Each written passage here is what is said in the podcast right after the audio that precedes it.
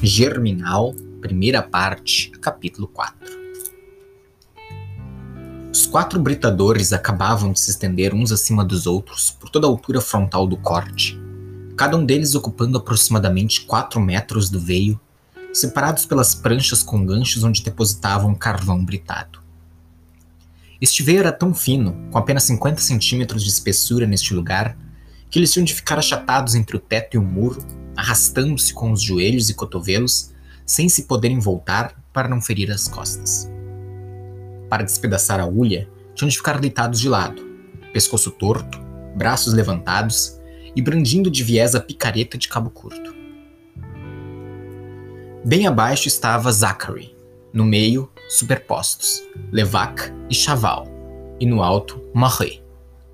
Cada um deles cortava o leito de xisto a golpes de picareta para depois abrir dois entalhes verticais na camada e destacar o bloco inteiro com uma cunha de ferro encravada na parte superior. A ulha era gordurosa, o bloco esfarelava-se, rolava em pedaços ao longo do ventre das coxas. Quando esses pedaços, barrados pela prancha, tinham se amontoado sobre eles, os britadores desapareciam, murados na fenda estreita. Mais sofria era Marie. A parte de cima, a temperatura subia 35 graus. O ar não circulava. E com o tempo a asfixia era mortal. Para poder ver, tivera de pendurar a lâmpada num prego, próximo da cabeça, e essa lâmpada, esquentando-lhe o crânio, fazia-lhe o sangue ferver. O seu suplício agravava-se com a umidade. A rocha por cima dele, a poucos centímetros do rosto, porejava água gotas enormes, contínuas e rápidas, caindo numa espécie de ritmo teimoso, sempre no mesmo lugar. Não adiantava torcer o pescoço, revirar-se. Elas batiam-lhe no rosto, escorriam, fustigavam-no sem cessar. Após um quarto de hora estava encharcado, além de coberto de suor, e fumegando num lago quente como uma lexívia. Pela manhã, uma goteira encarniçada contra seu olho fazia-o praguejar. Não queria largar o trabalho. Dava golpes fortes que o estremeciam violentamente entre as duas rochas, mais parecia um pulgão preso entre duas folhas de um livro, sob a ameaça de ser completamente esmagado.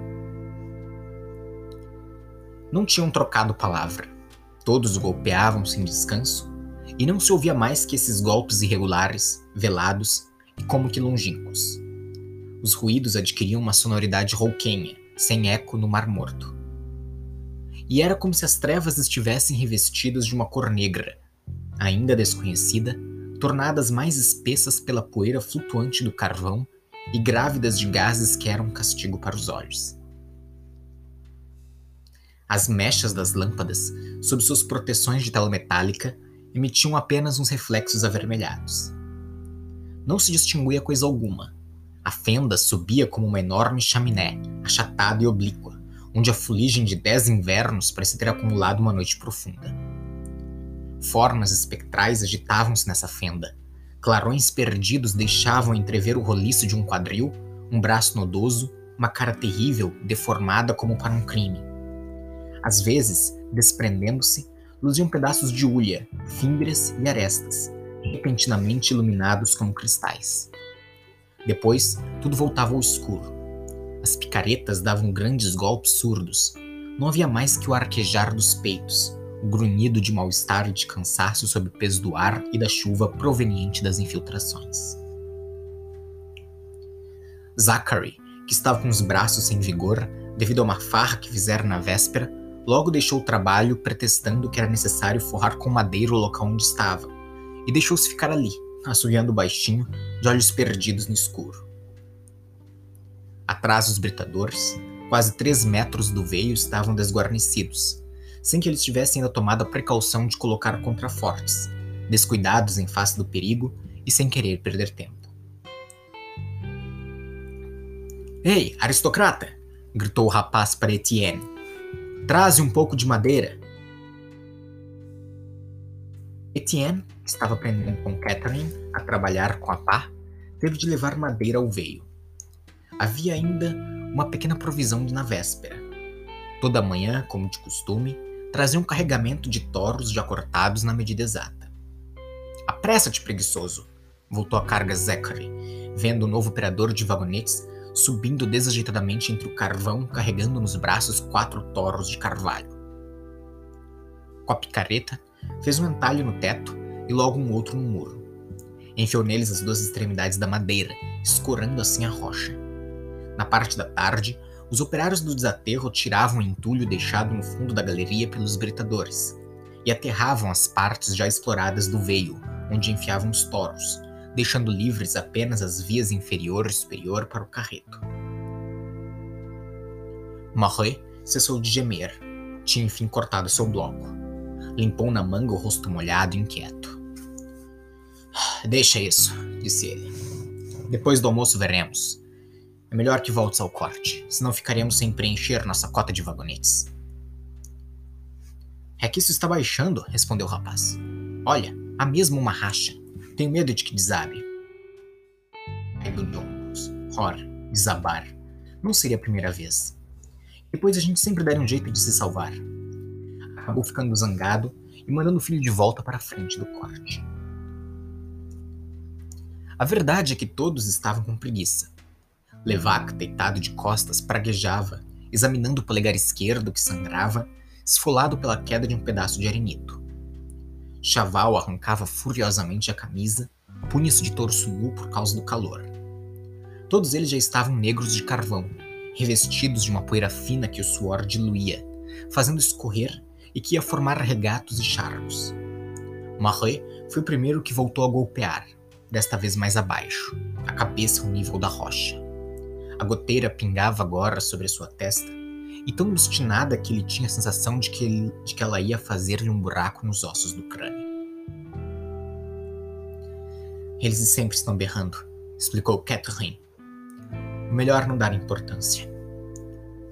E, cheia de boa vontade, continuou com sua lição. Cada vagonete carregado chegava lá em cima, tal como partia do corte, marcado com um sinal especial para que o recebedor pudesse lançá-lo na ponta da empreitada.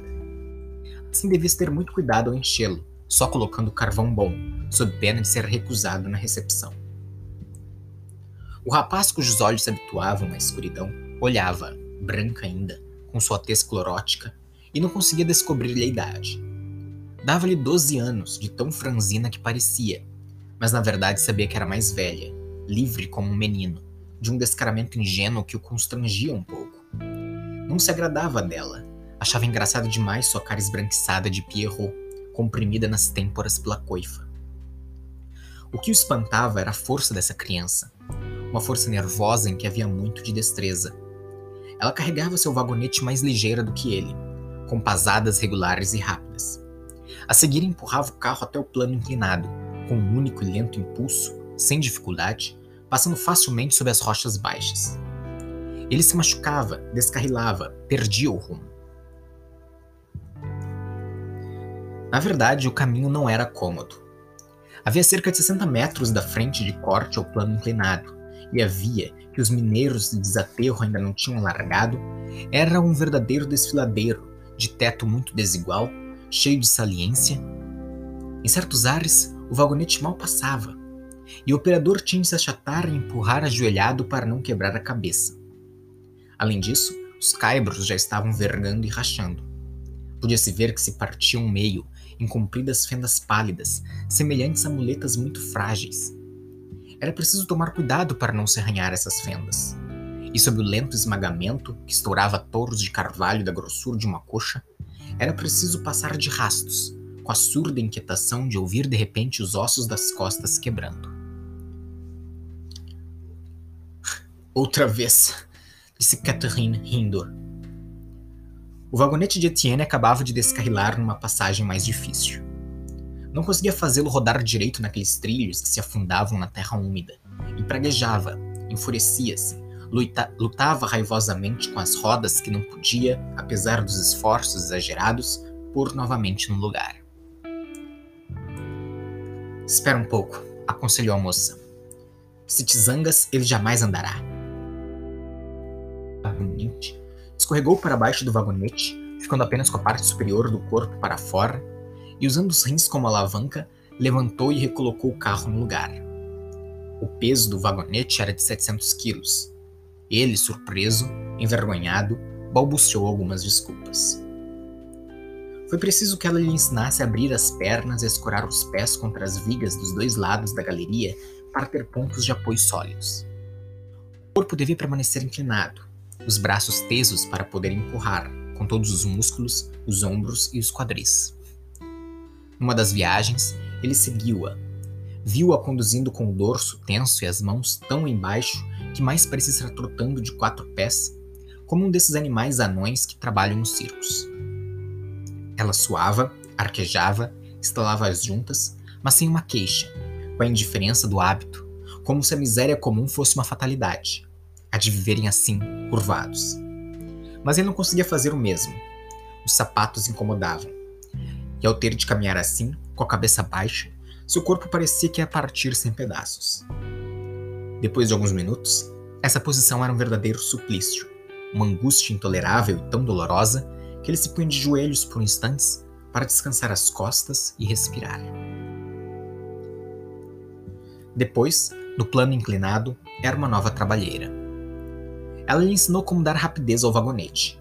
Nos altos e baixos desse plano que dava vazão a todos os veios, de uma embocadura de galeria a outra, havia gente a postos. Em cima, o guarda-freio embaixo o recebedor. Esses malandros entre 12 e 15 anos gritavam um ao outro, todo o tempo, palavras abomináveis. E para os prevenir, era preciso berrar palavrões ainda mais violentos.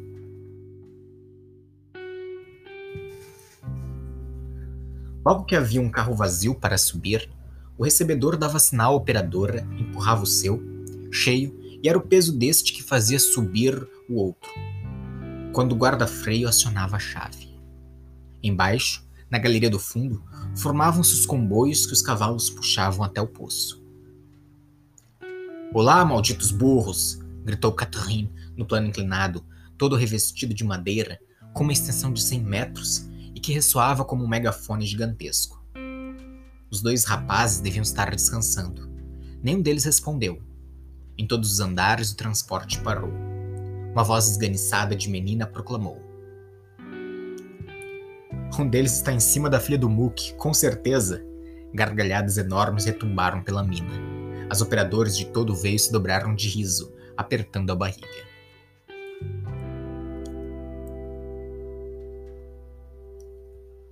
Quem foi? perguntou Etienne a Catherine. Esta lhe disse que era Lydie, uma garotinha muito sabida e que empurrava seu carro tão vigorosamente como uma mulher, apesar de seus braços de boneca. Quanto à filha de Mook, era bem capaz de estar com os dois rapazes juntos.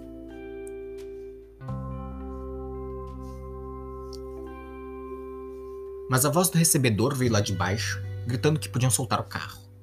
De certo surgiram um contramestre.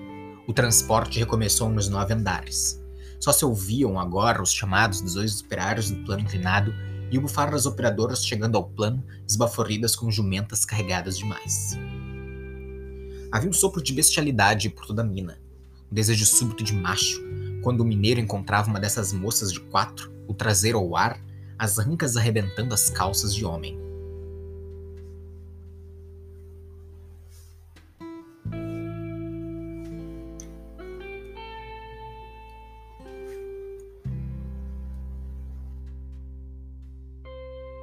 Depois de cada viagem, Etienne voltava a encontrar no fundo do veio a mesma sufocação.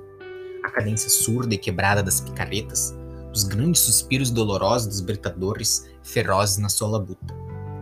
Os quatro tinham se posto em pelo, enterrados na ulha, cobertos de lodo negro até os cabelos. Num certo momento foi preciso ajudar Morré, que estertorava, e levantar as pranchas para fazer o carvão escorregar até a via. Zachary e Levac enfureciam-se contra o veio, que diziam eles, estava resistindo às picaretas, que tornaria as condições de sua empreitada desastrosas. Chaval deitava-se por um instante de, de costas, para poder assim descompor Etienne, cuja presença decididamente o exasperava. Este molenga tem menos força que uma moça. Desse jeito nunca vais encher teu vagonete. Hein? É para poupar teus braços? Juro que não te pago os dez soldos se um deles não for aceito. O rapaz evitava responder. ainda se considerava muito feliz por ter encontrado esse trabalho de forçado e aceitava o brutal sentido de hierarquia do operário e do mestre de obras. Mas não podia mais. Tinha os pés em sangue, os membros torcidos por cãibras atrozes, o tronco apertado por um cinto de ferro. Felizmente eram dez horas. O grupo resolveu almoçar. Marie tinha relógio, mas nem olhou para ele. Fundo desta noite sem astros, não se enganava, fosse a cinco minutos. Todos vestiram novamente a camisa e a jaqueta e desceram do veio. Em seguida cocoraram-se, puseram os cotovelos nas liargas, as nádegas sobre os calcanhares, essa postura tão comum aos mineiros e que adotam até mesmo fora da mina, sem sentirem necessidade de uma pedra ou de uma trave para se sentar. E cada um, tendo desenrolado seu sanduíche, começou a morder gravemente a grossa fatia, falando muito pouco sobre o trabalho da manhã. Catherine, que ficara em pé, acabou indo juntar-se a Etienne, que se espichara mais adiante, atravessado nos trilhos, as costas contra as madeiras. Havia ali um lugar que estava quase seco.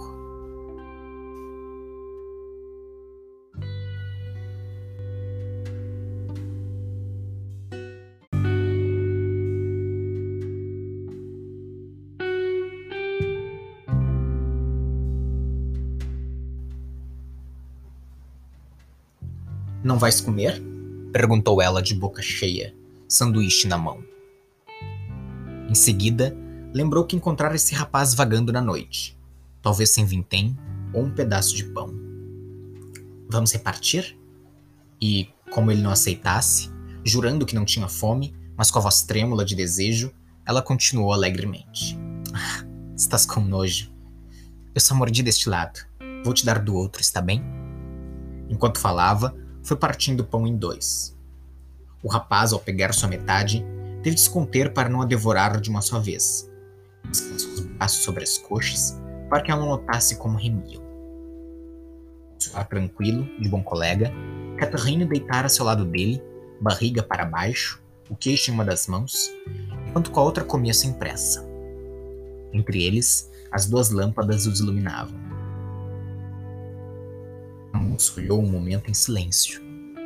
Devia estar achando bonito aquele rosto de feições finas e de bigode preto. Docemente, ela sorriu de prazer. Então és mecânico e te despediram da estrada de ferro? Por quê?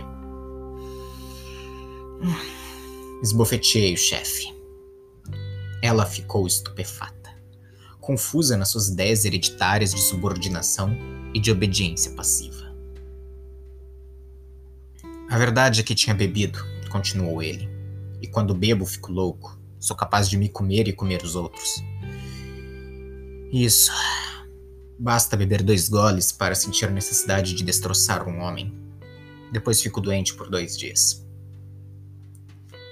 Então não devias beber, disse ela muito séria. Não precisa ter medo. Me conheço Tinha um ódio de morte de, da aguardente.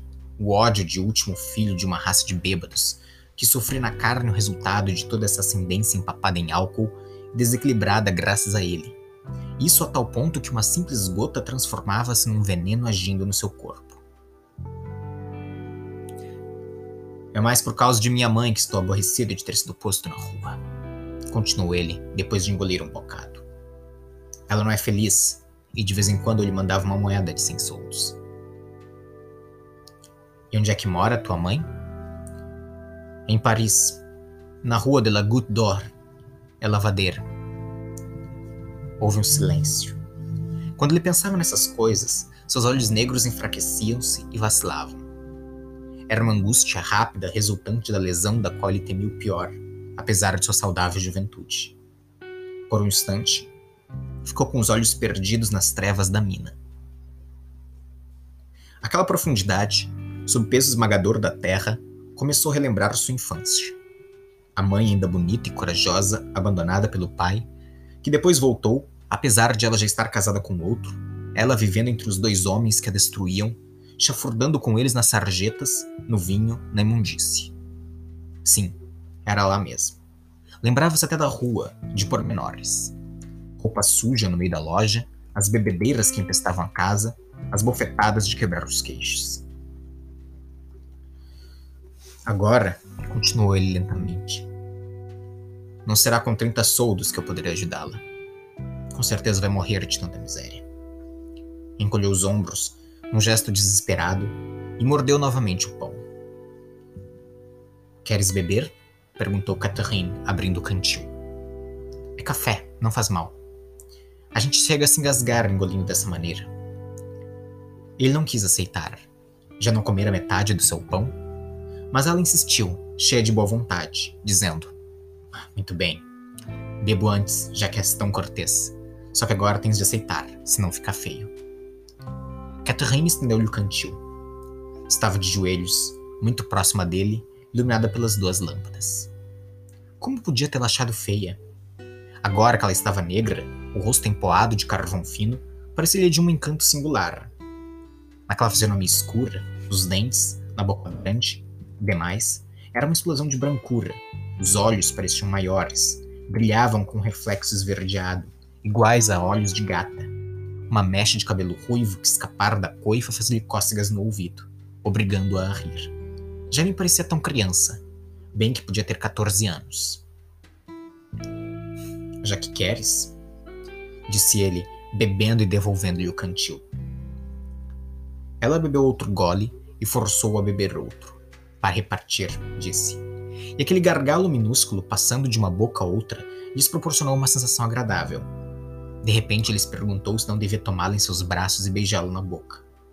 A moça tinha lábios grossos de um rosa pálido que o carvão ressaltava, o que fazia aumentar o seu desejo. No entanto, não ousou, intimidado diante dela. Em Lily, só conhecera mulheres da mais baixa espécie. Não saberia como agir como operária que ainda vivia com a família. Deves ter 14 anos, não? perguntou ele após ter mordido o pão. Ela respondeu espantada, quase zangada. O quê? 14? Tenho 15 anos. A verdade é que não sou muito desenvolvida. As moças aqui não crescem muito depressa. Ele continuou a interrogá-la, e ela respondeu a tudo, sem impudência ou acanhamento. De resto, ela não ignorava nada sobre o homem ou a mulher, ainda que ele a sentisse virgem de corpo e virgem criança, com a maturidade do seu sexo retardada devido ao ar impuro e ao cansaço em que vivia. Ele voltou a falar na filha de Mook, tentando embaraçá-la, ela contou histórias espantosas num tom tranquilo e alegre. Ha! Essa vivia fazendo das dela. E quando ele quis saber se não tinha namorado, ela respondeu gracejando que não queria contrariar a mãe, mas seguramente isso aconteceria um dia. Seus ombros estavam curvados. Ela tinha um leve tremor de frio resultante da roupa molhada de suor a fisionomia resignada e doce, pronta a suportar as coisas e os homens. Namorado é fácil encontrar quando todo mundo vive junto, não é verdade? Claro. E depois isso não faz mal a ninguém. É só não dizer nada ao padre. O padre pouco me importa. O negro, esse sim, é perigoso. O negro velho mineiro que volta à mina para torcer o pescoço das moças que se portam mal. Anne fixou-a, receando que ela estivesse zombando dele. Preso nessas bobagens? É porque não sabes nada. Sei sim. Sei ler e escrever. Isso é muito útil para nós. No tempo do papai e da mamãe não se estudava. Decididamente ela era encantadora. Assim que acabasse de comer, Tomá-la em seus braços e beijarei aqueles lábios grossos e róseos. Era a resolução de um tímido, um pensamento de violência que chegava a estrangular-lhe a voz.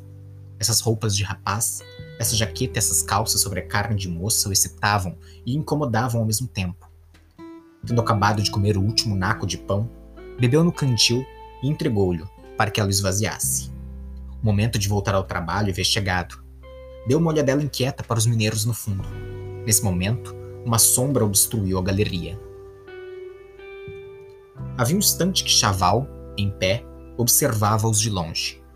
Avançou, não sem primeiro estar certo de que Marie não podia vê-lo, e como Catherine tivesse permanecido sentada no chão, agarrou-a pelos ombros, deitou sua cabeça e esmagou sua boca com um beijo brutal. E tudo isso tranquilamente, fingindo não se preocupar com a presença de Etienne. Havia nesse beijo uma tomada de posse, uma espécie de decisão ciumenta. A moça, no entanto, revoltou-se.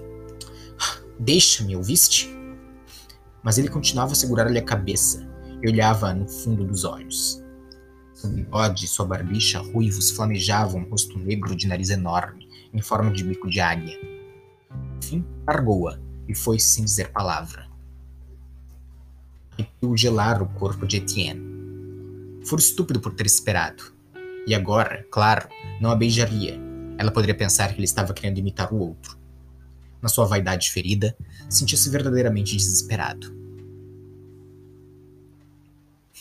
Por que mentiste? perguntou ele em voz baixa. Esse é o teu namorado.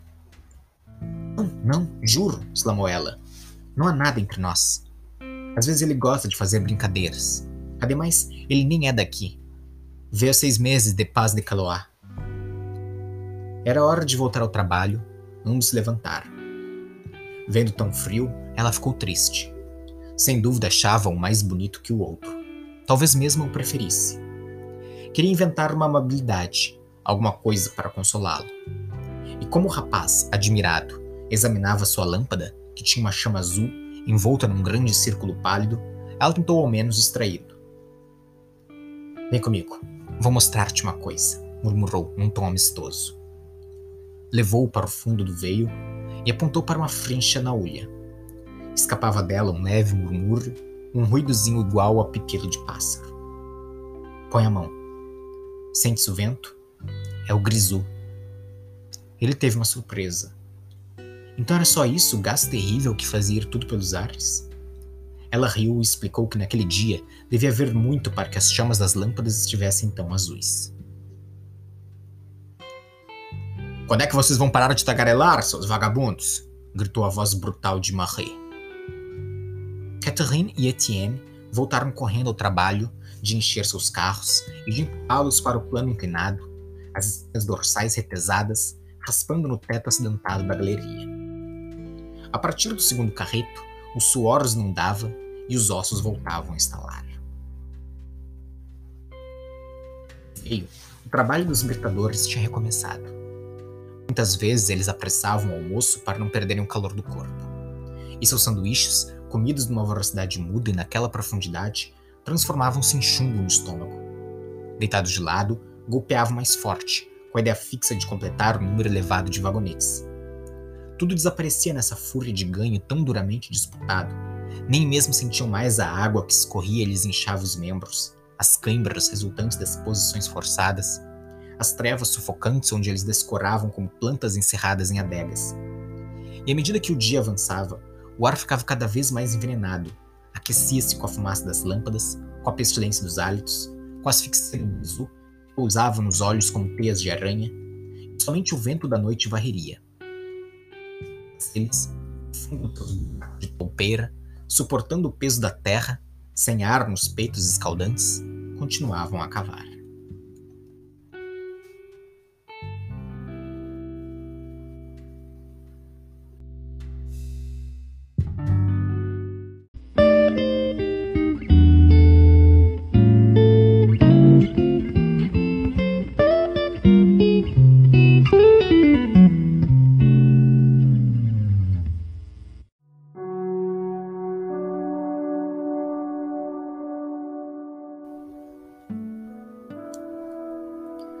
Germinal, primeira parte, capítulo 5 Marie, sem olhar o relógio guardado na jaqueta, parou e disse: Quase uma hora. Zapari, vamos com isso? O rapaz começara havia pouco tempo a colocar escoras. Durante o trabalho, eles deitaram de costas, o olhar perdido, pensando nas partidas de cricket que jogaram na véspera. Voltando ao mundo, respondeu: Sim, por hoje chega, amanhã veremos. Retornou ao seu lugar no veio. Agora era a vez de Levac e Chaval largarem as picaretas. Houve um descanso. Todos secavam o rosto nos braços nus, enquanto observavam a rocha do teto cuja parte de xisto estava toda fendida. O único motivo de conversa era o trabalho. Mais uma vez vim parar em terras que se esfarelam, murmurou o Chaval. Eles deviam ter levado isso em conta durante as negociações. Quem? Esses trapaceiros? grunhiu Levac. O que eles querem enterrar-nos aqui dentro. Zachary começou a rir. Pouco se importava com o trabalho e o resto, mas gostava de ouvir falar mal da companhia. Calmo, Marie explicou que o terreno mudava de natureza a cada 20 metros. É preciso ser justo, ninguém podia prever. Os outros dois continuassem a invectivar os chefes, ele ficou quieto. Começou a olhar para os lados. Chega! Tens razão, disse Levac, que também baixou a voz. É perigoso. A obsessão dos espiões não os deixava, mesmo naquela profundidade, como se a ulha dos acionistas, ainda no veio, tivesse ouvidos. Isso não impede, proclamou Chaval bem alto, em tom desafiador.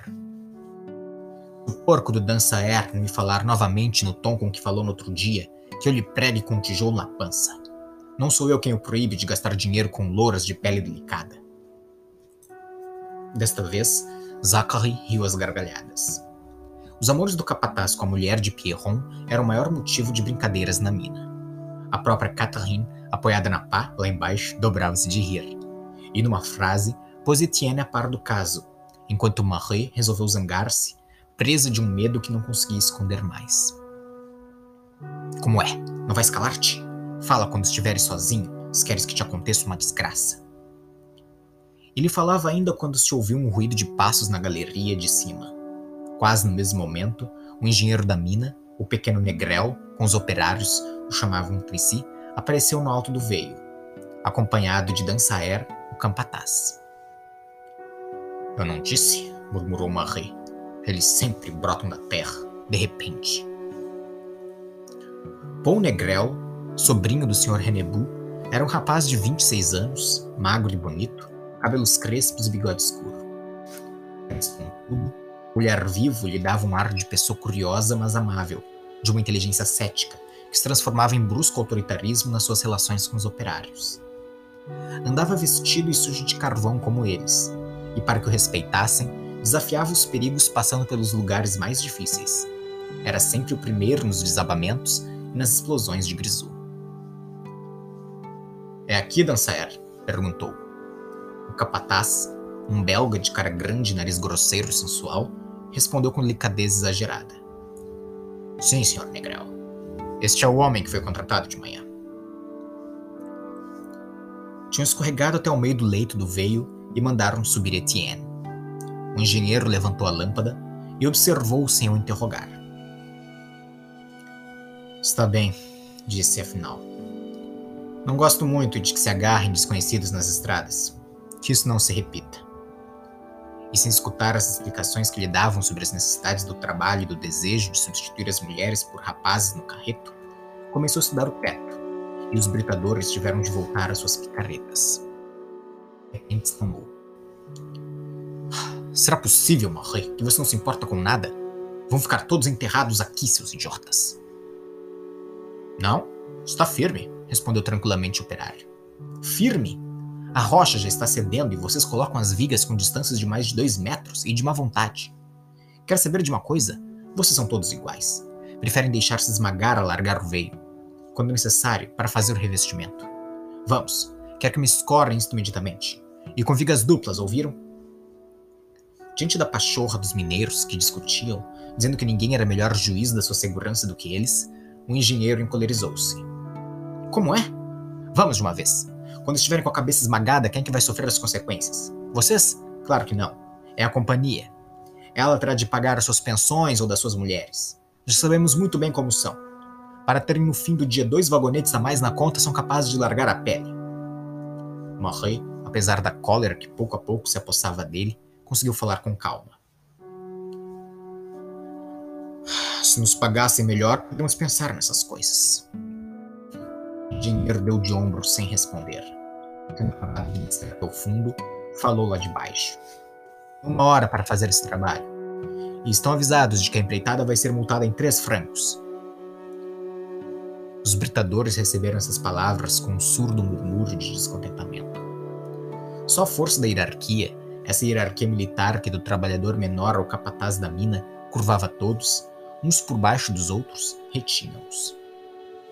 Contudo, Chaval e Levac tiveram um gesto de fúria, enquanto Marais os continha com o um olhar e Zachary encolhia zombeteiramente os ombros.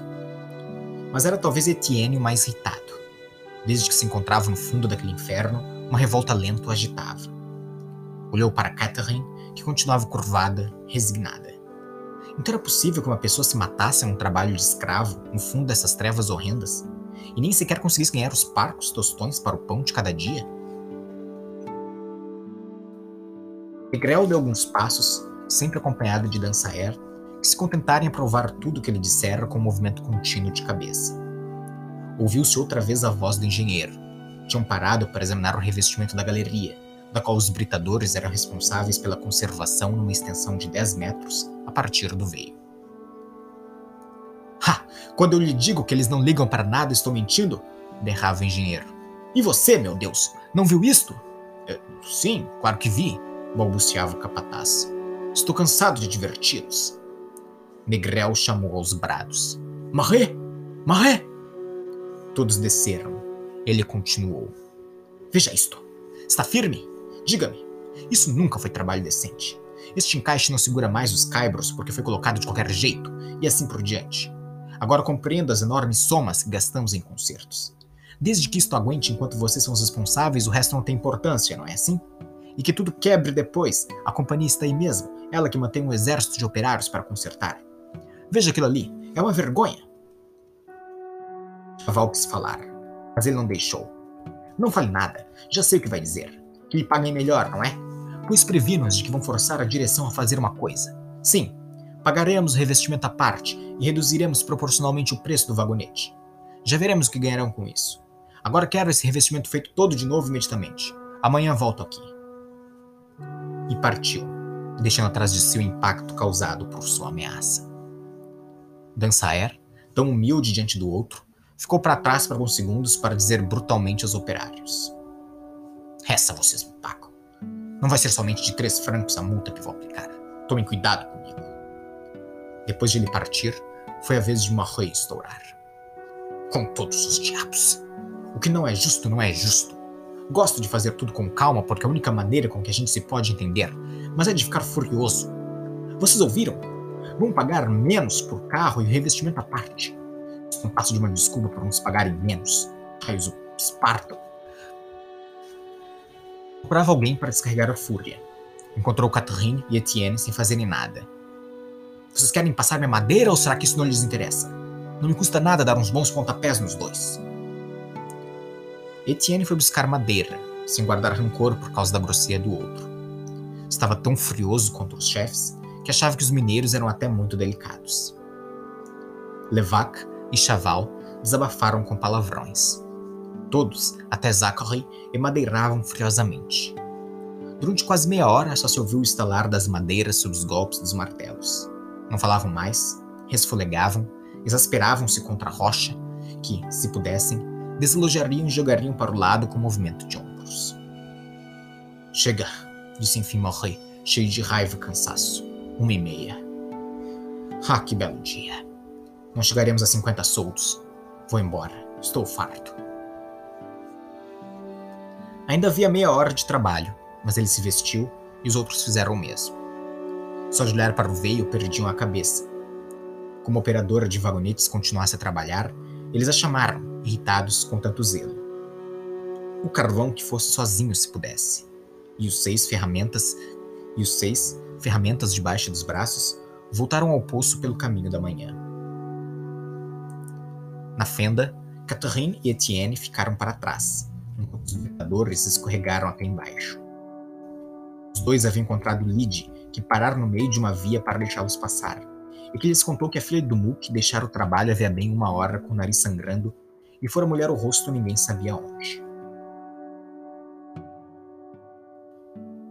Quando deixaram, a meninazinha começou a empurrar novamente o carro, prostrada, cheia de lama, retesando seus braços e pernas de inseto, igual uma formiga preta em luta, com fardo demasiadamente pesado. Os dois desceram de costas, encolhendo os ombros com receio de esfolar a testa. Deslizavam tão rapidamente ao longo da rocha polida todos os recantos da mina que tinham de vez em quando de agarrar-se às madeiras, para que suas nádegas não pegassem fogo, diziam eles gracejando.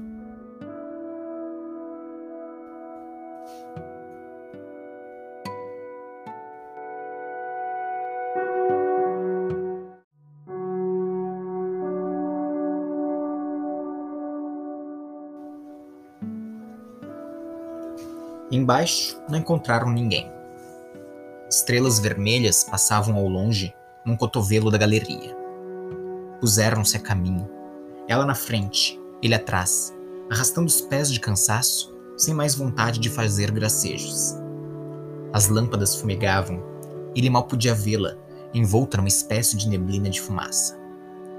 A ideia de que ela era uma moça o deixava inquieto. Sentia-se estúpido por não a beijar, mas a lembrança do outro o impedia. Certamente ela tinha mentido. O outro era seu amante, dormiam juntos em todos os leitos de pedras que encontravam. Ela já rebolava como uma prostituta.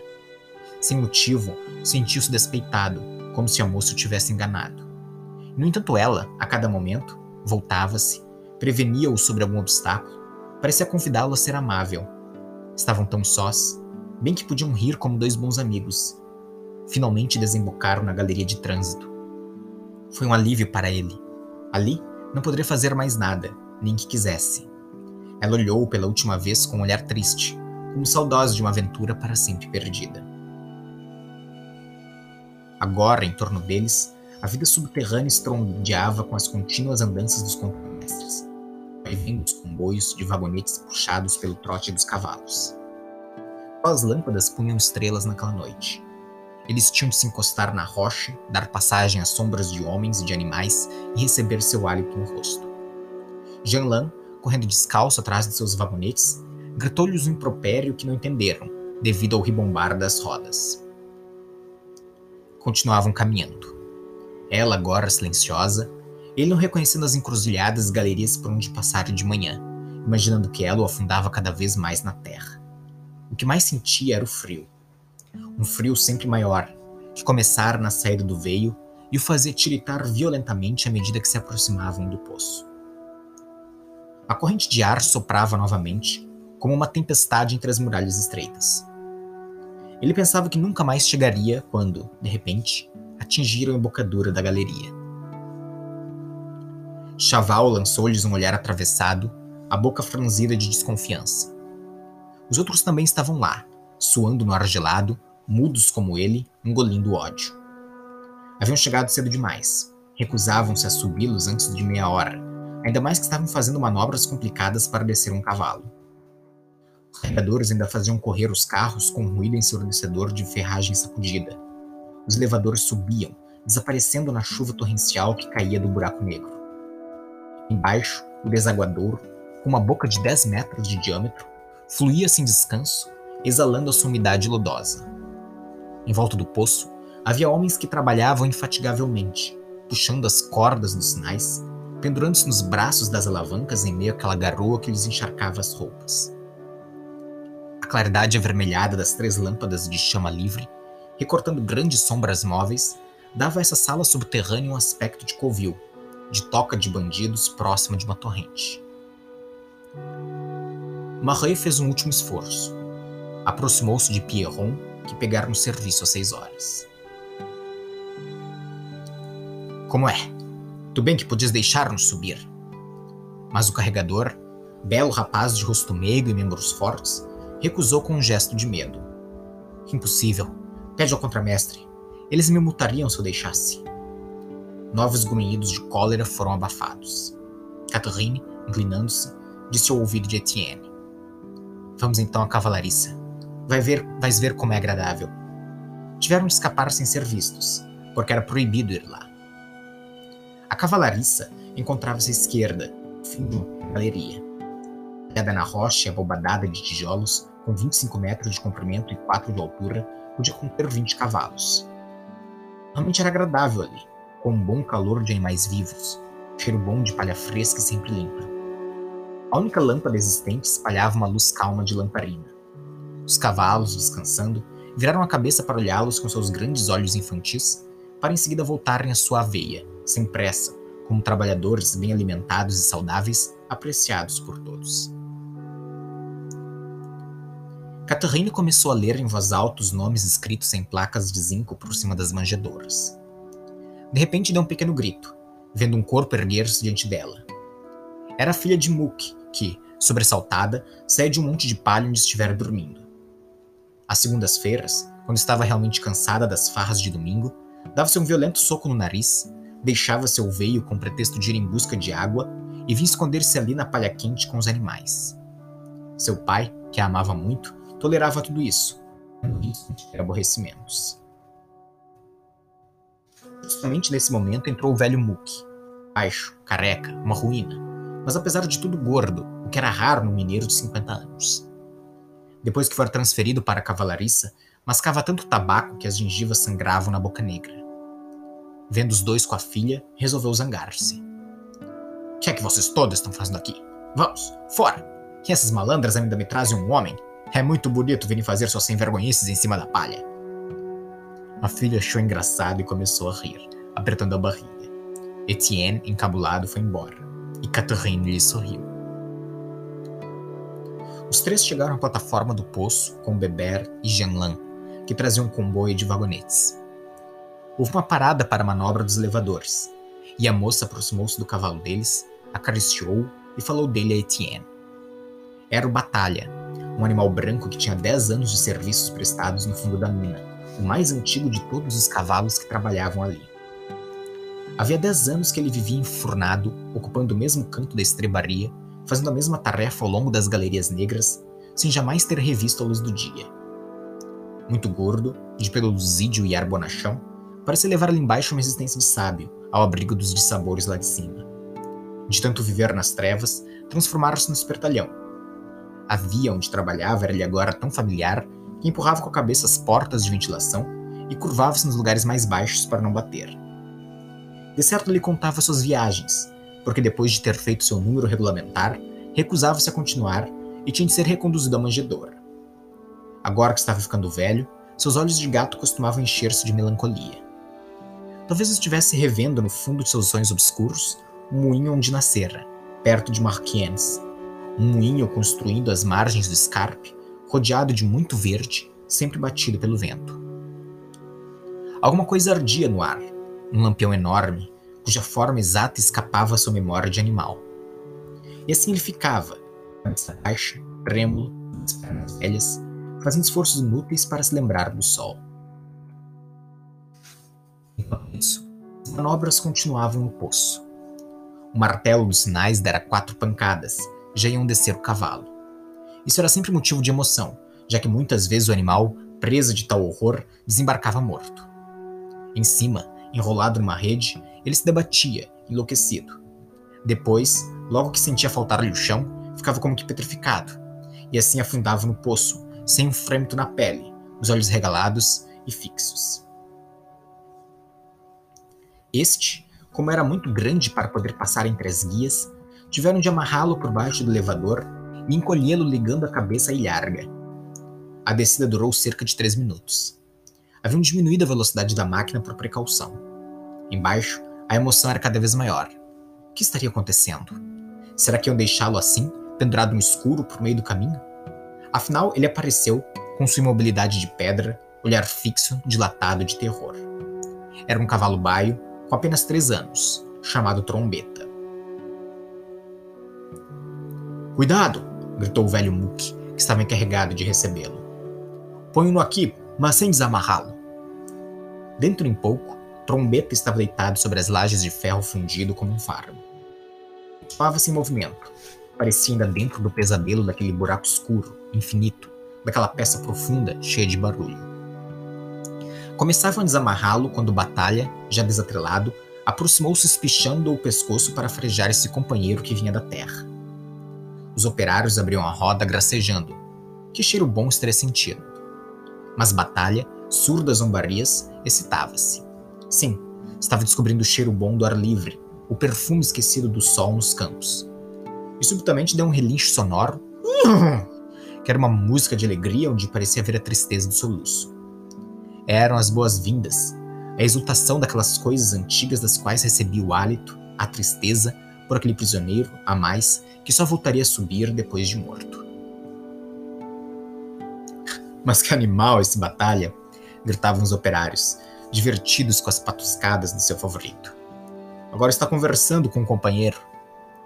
Trombeta, desamarrado, continuava sem movimento.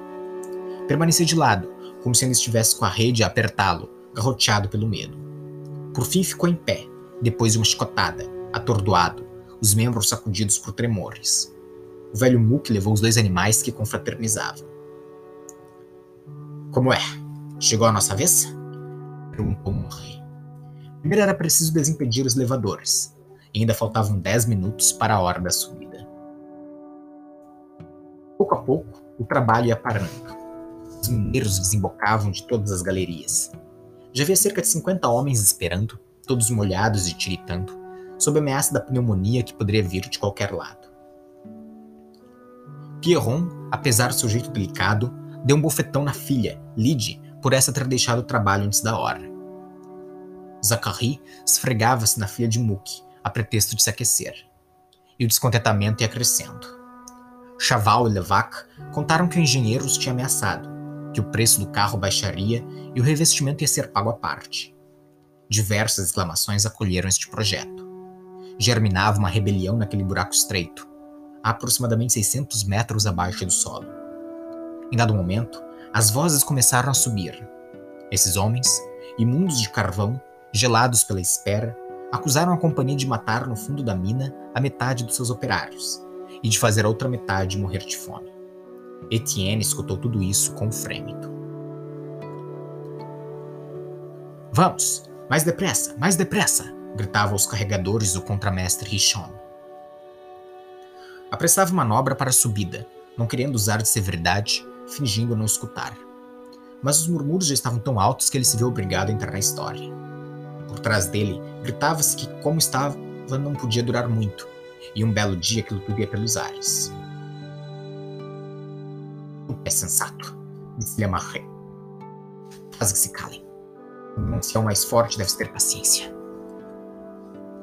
Mas Marré, que se acalmava e começava a inquietar-se, não teve que intervir. De repente as vozes calaram. Negrel e Dansaer, voltando da inspeção, desembocavam, banhados em suor, de uma galeria. O hábito da disciplina fez que todos os homens formassem filas, enquanto o engenheiro atravessava o grupo sem dizer palavra. Entrou num vagonete e o capataz no outro. O sinal foi puxado cinco vezes, sinal de carne graúda, como diziam os operários, e o elevador subiu, em meio a um silêncio soturno.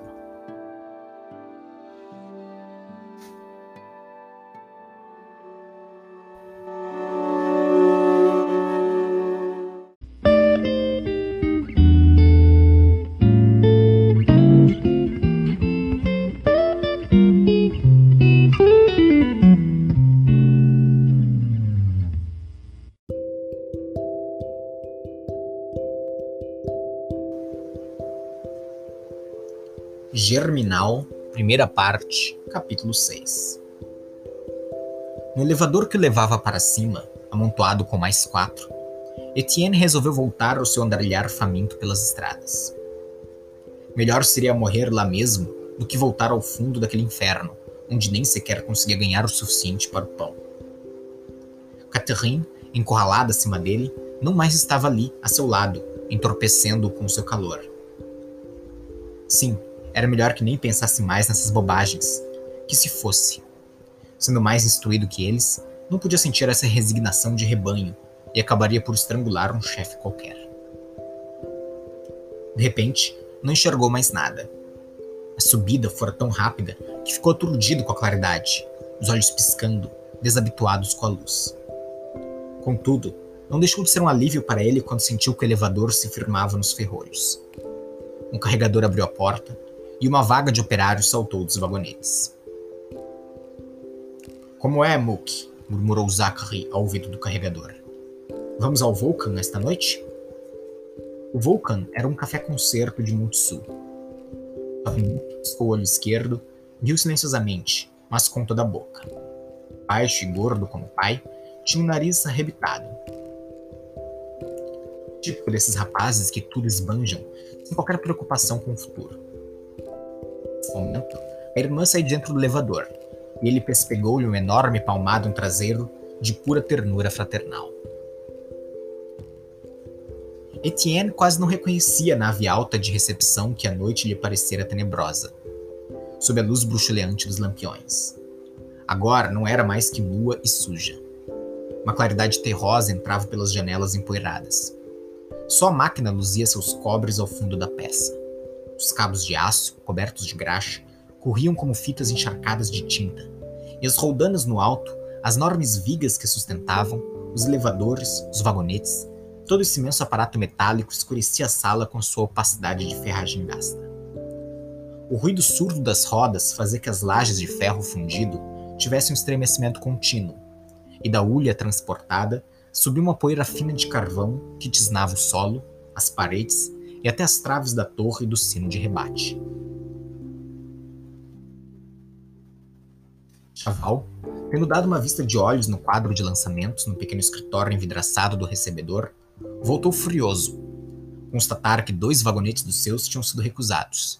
Um por não conter a quantidade regulamentar, outro porque a ulha estava suja. O dia está completo, gritou ele. São vinte soldos a menos. A culpa é da gente. Empregar vagabundos que só servem dos braços como um porco do rabo. e com um olhar de viés para Etienne, completou seu pensamento. O rapaz esteve a ponto de responder com um murro, mas conteve-se. Para quê? Não ir embora? Esse incidente veio persuadi-lo de uma vez por todas. No primeiro dia não se pode fazer tudo direito, disse Marie para pacificar. Amanhã ele fará melhor. Mas todos estavam exasperados, prontos para brigar. Ao passarem pelo depósito de lâmpadas, Levac agarrou-se com o encarregado que lhe acusou de não limpar a sua como devia. Só no vestiário é que se acalmaram um pouco. Ali o fogo continuava a arder, tão forte que o fogão estava em brasa. O enorme compartimento sem janelas parecia estar em chamas, com os reflexos purpúreos do braseiro dançando nas paredes. Houve exclamações de satisfação. Todos se puseram a aquecer as costas a certa distância, fumegantes como pratos de sopa. Quando os rins queimavam, punham as barrigas para cozer. A filha de Mook, com toda calma, tinha descido as calças para secar a camisa. Os rapazes começaram a soltar piadas. De repente, houve uma gargalhada geral, com a moça mostrando-lhes o traseiro, o que para ela era extrema expressão de desdém. Eu me vou, disse Chaval, que tinha fechado suas ferramentas na caixa. Ninguém se mexeu. Só a filha de Mook se apressou, correu atrás dele pretextando que ambos iam para Montsu. Mas as brincadeiras a seu respeito continuaram. Todos sabiam que Chaval não queria mais nada com ela. Catherine, no entanto, preocupada, falava com o pai em voz baixa. Este, a princípio, mostrou-se espantado. Depois fez um movimento de aprovação com a cabeça e chamou Etienne para lhe entregar o embrulho. Murmurou ele. Se você está sem dinheiro, vai morrer de fome antes do fim da quinzena. Quer que lhe arranje crédito em algum lugar? O jovem não soube o que responder, embaraçado. Ia justamente pedir seus 30 soldos e partir, mas teve vergonha de da moça que o olhava fixamente. Talvez fosse pensar que ele não gostava de trabalhar. Mas não lhe prometo nada, continuou Marie. Podem muito bem não querer dar. Etienne resolveu não dizer que não. Era certo que recusariam tal crédito. E, além do mais, isso em nada o comprometia. Podia ir embora quando quisesse, depois de haver comido alguma coisa. Mas em seguida arrependeu-se por ter aceito, ao ver a alegria de Catherine. Seu aberto, seu olhar de amizade, sua satisfação por ter podido ajudar. De que serviria tudo aquilo? Dados tamancos e fechadas as caixas, Barrei e os filhos deixaram o vestiário atrás dos camaradas que partiam depois de se aquecerem. Etienne seguiu-os, e Levac e seu filho incorporaram-se ao grupo. Ao atravessarem a triagem, uma cena violenta fê-los parar. Era um galpão amplo, com um vigamento negro de pó e grandes persianas por onde sopravam constantemente uma corrente de ar. Os carros de ulha vinham para ali diretamente da recepção. Em seguida eram derramados por basculadores nas tremonhas, longas calhas metálicas de transporte. À direita e à esquerda destas, as separadoras trepadas em degraus e armadas de pá e ancinho, retiravam as pedras e empurravam carvão limpo que, em seguida, caía através de funis nos vagões do caminho de ferro construído sob o galpão. Philomène Levac trabalhava ali, franzina e pálida, com ar resignado de moça que põe sangue pela boca. A cabeça protegida por um farrapo de lã azul, mãos e braços negros até os cotovelos, fazia sua triagem logo depois de uma velha bruxa, a mãe da mulher de Pierron, a queimada, como a chamavam, terrível com seus olhos de coruja e lábios comprimidos como a bolsa de um avarento. As duas estavam brigando. A jovem acusava a velha de surrupiar suas pedras, de modo que não conseguia encher um cesto em dez minutos. Eram pagas por cestos, daí nascerem disputas a cada momento. Cabelos desfeitos, mãos marcadas a preto nos rostos vermelhos. Vamos, dá-lhe um soco! gritou Zachary lá de cima para a amante. Todas as separadoras começaram a rir, mas a queimada investiu furiosa contra o rapaz. Indecente! Era melhor que reconhecesse os dois filhos que fizeste nela. Imaginem! Essa pateta de 18 anos que nem consegue ficar em pé. Marie teve de impedir o filho de descer para ver, como ele disse, cor da pele daquela carcaça. Um fiscal acorreu e os anciãos puseram-se de novo a remexer o carvão. Não se via do alto até o ponto mais baixo das tremonhas, senão as costas curvadas das mulheres encarniçadas se disputarem as pedras. Lá fora, o vento amainara subitamente. Um frio úmido caía do céu cinzento. Os mineiros encolheram os ombros, cruzaram os braços e partiram em debandada com um movimento de cadeiras que tornava salientes seus ossos enormes sob a fazenda fina das roupas. À luz do dia, mais parecia uma tropilha de negros que tivessem caído no lodo. Alguns deles não tinham comido todo o sanduíche, e esse resto de pão, enfiado entre a camisa e jaqueta, tornava-os corcundas.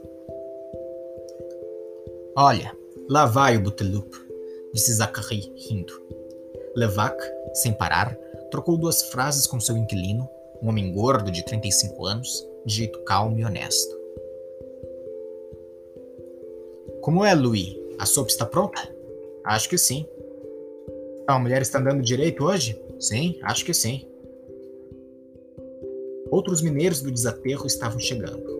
Grupos novos e um a eram engolidos pela mina. Era o turno das três horas. As homens para a fome do poço e cujas equipes iam substituir os britadores de empreitada no fundo dos filões. A mina nunca parava. Noite e dia havia insetos humanos cavando a rocha 600 metros abaixo dos campos de beterraba. Os meninos agora caminhavam na frente. Jean Lan confiava a Beber um plano complicado para conseguir quatro soldos de tabaco a crédito, enquanto Lydie se conservava respeitosamente à distância. Catherine caminhava com Zachary e Etienne. Nenhum deles falava. Em frente à taberna à vantagem, Marie e Levac alcançaram um grupo. Chegamos, disse o primeiro Etienne. Você quer entrar? Separaram-se. Catherine tinha ficado um instante imóvel, olhando por uma última vez o rapaz, com seus olhos grandes, límpidos e glaucos como água de fonte, encravados no rosto negro, o que mais ressaltava seu brilho. Ela sorriu e desapareceu com os outros no caminho ascendente que conduzia ao conjunto habitacional. A taberna encontrava-se entre este e a mina, no cruzamento dos dois caminhos. Era uma casa de tijolos de dois andares, caiada de alto a baixo, com as janelas emolduradas de largas faixas de um alegre azul claro. Por cima da porta havia uma tabuleta com os seguintes dizeres pintados em amarelo: A Avantage, taberna administrada por Racinet. Por trás da casa havia uma cancha para jogo de boliche cercada por uma sebe viva. A companhia, que tudo fizera para comprar este terreno encravado em suas vastas terras, não se conformava com uma taberna aberta em pleno campo, às portas da Vorro. Entre, repetiu Marie a Etienne. A sala era pequena, de uma nudez clara, com suas três mesas e sua dúzia de cadeiras, seu balcão de pinho do tamanho de um guarda-comida de cozinha. Havia, quando muito, uns dez copos, três garrafas de licor, um garrafão, uma pequena caixa de zinco com torneira de estanho para cerveja e nada mais nenhuma imagem, nenhuma prateleira, nenhum jogo. O fogão de ferro fundido, envernizado e brilhante, ardia brandamente uma pasada de ulha. Nas uma camada fina de areia branca absorvia a contínua umidade daquela região encharcada. Cerveja, pediu Morré a uma moça gorda e loura, filha de uma vizinha e que às vezes cuidava do estabelecimento. Cine está? A torneira, ela respondeu que o patrão vinha já. Lentamente, de um só trago, o mineiro bebeu metade do copo para limpar a garganta da poeira que obstruía. Não ofereceu nada a seu companheiro. Um único freguês, um outro mineiro molhado e lambuzado, estava sentado a uma mesa e bebia sua cerveja em silêncio, com ar de profunda meditação. Um terceiro entrou, foi servido a um gesto que fez, pagou e retirou-se sem dizer palavra. Apareceu um homem gordo de 38 anos, barbeado, de rosto redondo e sorriso bonachão. Era Racionet, antigo britador, que a companhia tinha despedido havia três anos depois de uma greve. Ótimo operário, falava bem, põe-se à frente de todas as reclamações e acabara sendo chefe dos descontentes. A mulher já tinha um pequeno estabelecimento, como muitas mulheres de mineiros. Quando foi posto na rua, resolveu ser taberneiro, arranjou dinheiro e estabeleceu-se de frente da Vorro como numa provocação à companhia. Atualmente, sua casa prosperava, tornava-se um ponto de encontro e ele enriquecia com as cóleras que pouco a pouco insuflaram em seus antigos companheiros.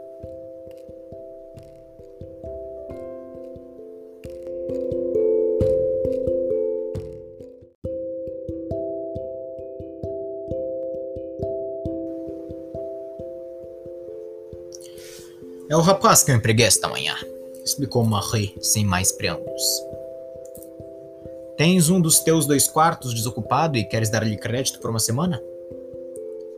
O rosto largo de Rassenet ficou subitamente desconfiado. Examinou Etienne com um olhar rápido e respondeu sem tentar fingir que sentia muito. Impossível. Meus dois quartos estão ocupados. O rapaz esperava por aquela recusa e, no entanto, sofreu com ela. Espantou-se mesmo com o repentino desgosto que sentia por ter de partir. Mas que importa? Iria embora logo que recebesse os 30 soldos. O mineiro que bebia a uma mesa tinha saído. Outros, um a um, entravam para molhar a garganta e punham-se novamente a caminho com o mesmo passo cansado. Era uma simples lavagem de garganta, sem alegria ou paixão. Um mudo saciar de uma necessidade. Então, que há de novo? Perguntou num tom misterioso Rassenet a Morré, que acabava de sua cerveja a pequenos goles. Este virou-se e viu que apenas Etienne se encontrava na peça. Houve outra briga, por causa do revestimento. Contou o caso. O rosto do taberneiro ficou vermelho. Uma, uma cor sanguínea que lhe saía em chamas pela pele e olhos. Inchou. Por fim, explodiu. Agora sim. Se eles baixarem os salários, estão perdidos. A presença de Etienne o incomodava, mas assim mesmo continuou, lançando-lhe de vez em quando olhares oblíquos. Falava cheio de reticências, de subentendidos. Estava o diretor, o Sr. Renebu, sua mulher, seu sobrinho, o pequeno Negrel, sem contudo os nomear, repetindo que isso não podia continuar assim, que mais dia menos dia ia explodir. A miséria era grande demais citou as fábricas que estavam fechando, os operários despedidos. Havia um mês que dava mais de 3 quilos de pão por dia. À véspera, tinham-lhe dito que o Sr. Deneulin, proprietário de uma mina vizinha, já não sabia como aguentar. Para completar, acabava de receber uma carta de Lily, cheia de detalhes inquietadores. Sabes de quem? murmurou ele. Daquela pessoa que viste aqui uma noite. Nisso foi interrompido.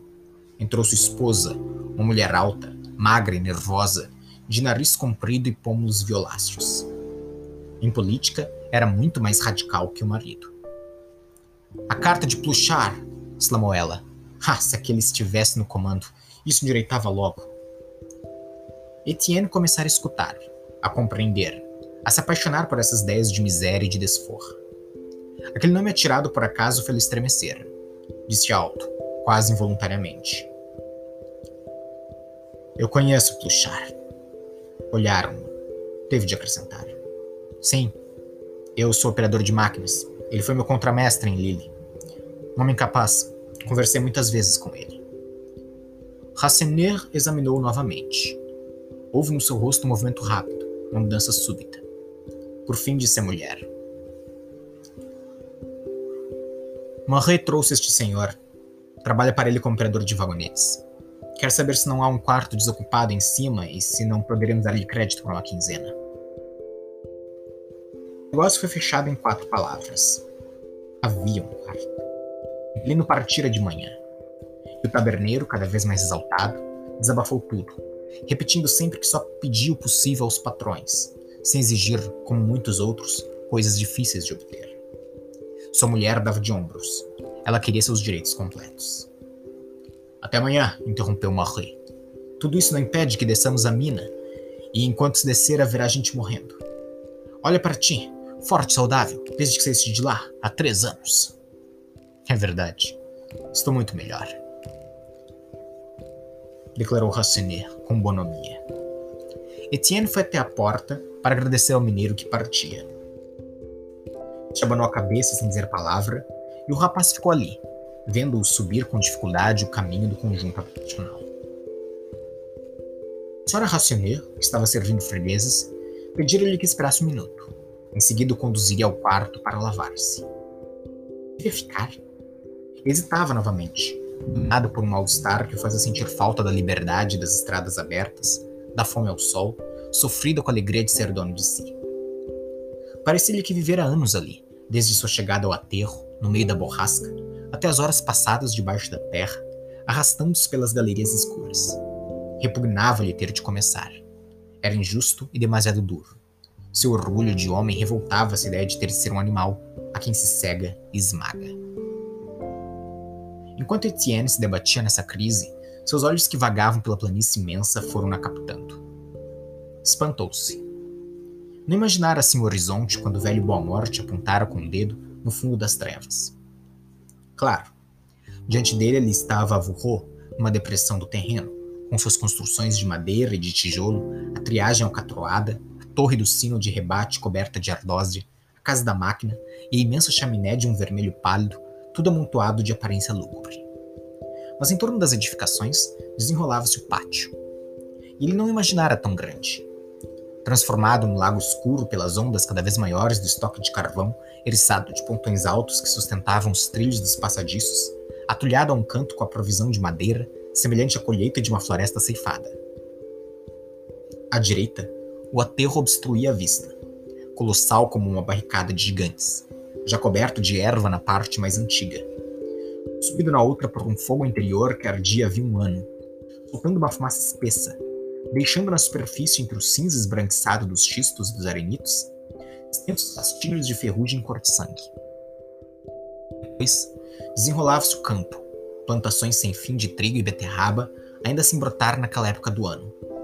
Pântanos de vegetação agreste entrecortada de alguns salgueiros definhados, prados longínquos separados por filas esguias de álamos. No fim do horizonte, pequenas manchas brancas indicavam as cidades. Marquienes ao norte, Montsu ao sul, e a leste a floresta de Vandame, orlando o espaço com a linha violácea das suas árvores despojadas. E sob o céu livre de nuvens baixas daquele entardecer de inverno, parecia o todo negrume da Vurro, toda a poeira esvoaçante da ulha que ia abater-se na planície, enodoando as árvores, saibrando as estradas, juncando a terra. Etienne olhava, e o que sobretudo surpreendia era o canal, o rio Scarpe, canalizado que não tinha visto de noite. Voou até Marquienes, esse canal ia reto, uma fita de prata fosca de duas léguas, uma avenida debruada de árvores altas correndo acima dos terrenos baixos, deslizando para o infinito com a perspectiva de suas ribanceiras verdes, de sua água pálida por onde escorregavam as polpas vermelhas das chatas. Perto da mina havia um cais, barcos atracados que os vagonetes de cima dos pontões enchiam diretamente. A seguir, o canal fazia uma curva, cortando obliquamente os pântanos. Toda a alma dessa planície rasa parecia estar ali, nessa água geométrica que a cortava como uma estrada carreando a ulha e o ferro. Os olhos de Etienne subiram do canal para o conjunto habitacional dos mineiros, construído num planalto, e de que distinguia somente as telhas vermelhas. Depois voltaram ao Vorro, pararam na base da ladeira argilosa em dois enormes montes de tijolos fabricados e cozidos ali mesmo. Um ramal da estrada de ferro da companhia passava por trás de uma paliçada em direção à mina. Os últimos mineiros do desaterro deviam estar sendo descidos.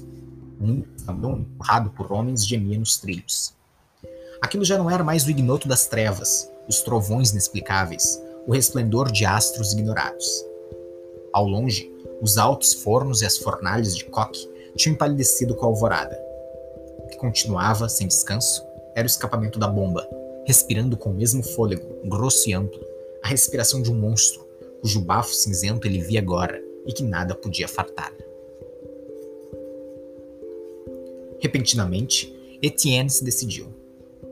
Talvez tenha acreditado estar entrevendo lá no alto, na entrada do conjunto habitacional, os olhos claros de Catherine. Antes, talvez fosse um vento de revolta que vinha da Vorro, não sabia. Queria voltar a descer na mina para sofrer e combater. Pensava com ódio nessas pessoas de quem falavam boa morte, nesse Deus repleto e acocorado ao qual Deus mil, ao qual dez mil famintos davam sua carne sem nunca o terem visto.